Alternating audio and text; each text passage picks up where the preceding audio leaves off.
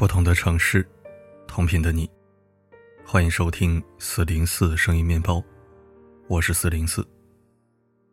世间万物皆有其运行法则，人生命运亦然。命运的演变其实都有规律可循，人跟着规则走，则一路皆是坦途；人若无视规律，自然会弯路重重。《了凡四训》有言：“命由我作，福自己求。”真正左右我们命运的，不是一时的际遇，而是我们面对际遇时的态度。打开命运之门的钥匙，一直在我们自己手中。掌握以下三个定律，不论顺境逆境，都会变成好境遇。如果将一只青蛙投入沸水中，青蛙会忍受不了突如其来的高温，立即奋力从沸水中跳出。但如果将青蛙放在装有凉水的容器中，然后再慢慢加热，情况就会完全不同。青蛙会因为开始时水温的舒适，留恋于这里；当他发现水温已经升高到无法忍受时，也已经心有余而力不足，最终被煮死在沸水中。这就是青蛙定律。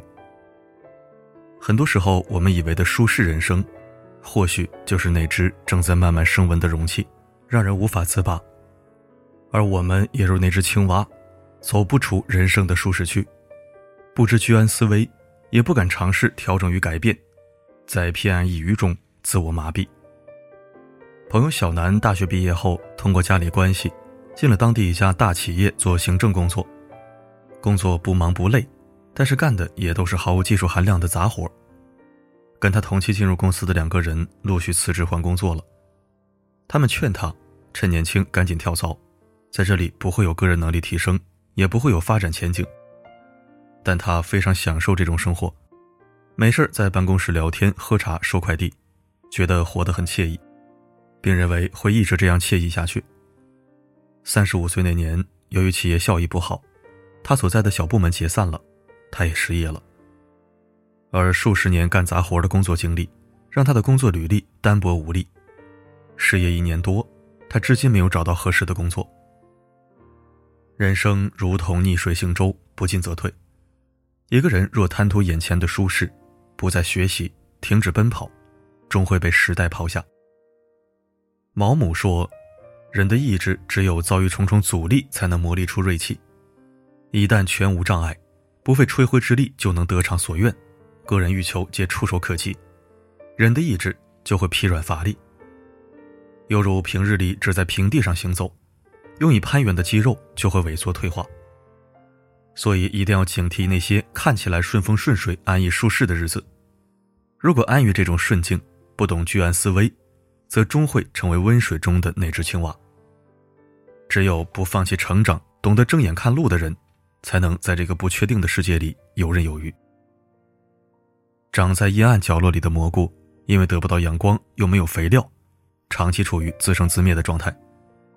如果他前期就放弃生长，只能永远在这片黑暗中沉寂下去。如果不怕艰辛磨难，一直坚持向上生长，总有一天能冲破这黑暗，见到光明。这种现象叫做蘑菇定律。在每个人的成长过程中，都会经历一段不被看见，在黑暗中孤独奋战的时光。而对于演员张译，这段时间长达二十年。高考落榜北京广播学院。到北京后又没考上军艺中戏，好不容易进了军队文工团，却也得不到重视，因为长相不出众。他在团里并没有被当演员重点培养。他跑了五年剧组，投过上千份简历，可收到的最好的结果，只是去混个跑龙套的角色。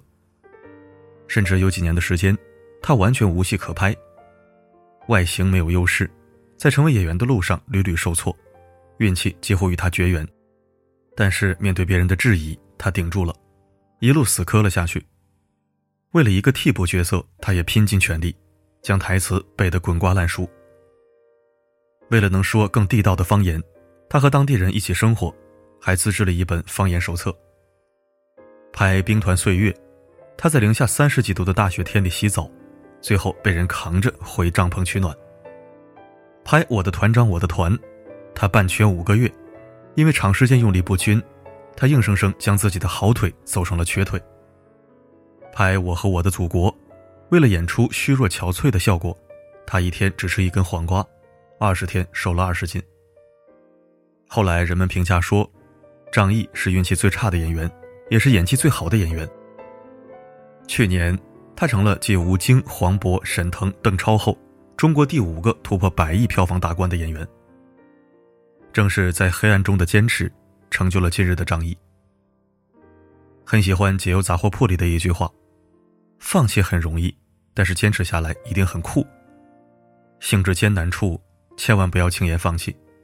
每一朵探出头来的蘑菇，都曾在黑暗中默默坚持。”心理学家做过一个很有意思的实验，他把一只跳蚤放到桌上，让它自由活动，它可以跳到自身身高的四百倍的高度。之后，他将跳蚤移动到了一个玻璃罩里。每次跳蚤奋力高高跃起时，都会狠狠地碰在玻璃罩上。连续几次之后，跳蚤就降低了跳跃高度，最多只跳到罩顶处。随着玻璃罩高度的降低，跳蚤也在慢慢降低自己跳高的幅度。那么，拿掉玻璃罩后，跳蚤就会重新跳很高了吗？并没有，它已丧失了跳跃的意愿，再也跳不高了。这就是跳蚤定律。跳蚤定律告诉我们，很多时候我们无法迈过一个坎，不是因为这个坎有多么难迈，而是因为在一次次碰壁后，我们开始为自己设限。《黑天鹅》里有一句话：“挡在你面前的只有你自己。”画家约翰·布拉布利特年纪轻轻就患上了眼疾，到三十岁时就完全失明了。这对于一个画家来说，似乎已经给他的职业生涯判了死刑。但是经历过最初的痛苦迷茫后，约翰决定拿起画笔继续自己的创作。但是对于一个看不见的人，作画谈何容易？一开始他掌握不好画布的位置，也不知道该怎么调色。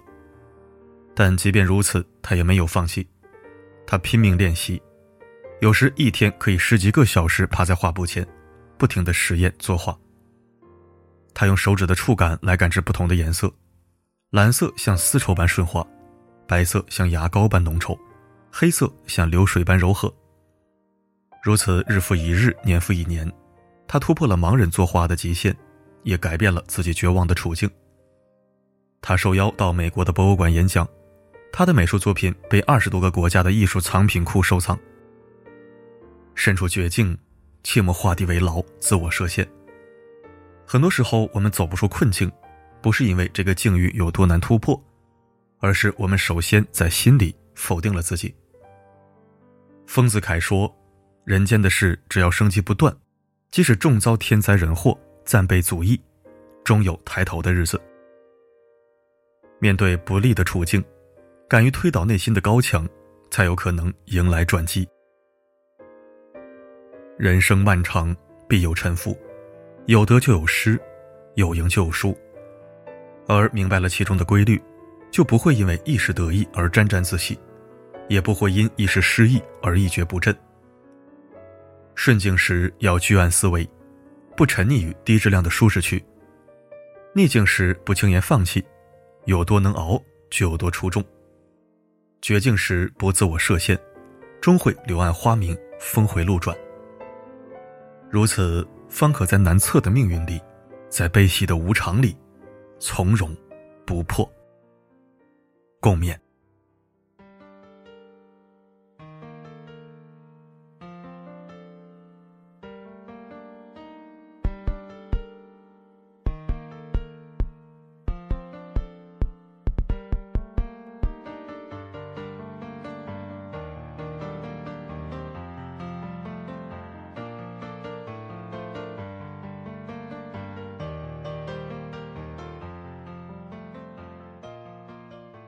感谢收听。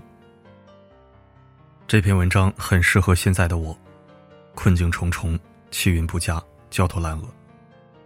希望我能坚持到底，不会倒下。好了，今天的分享就到这里。我是四零四，不管发生什么，我一直都在。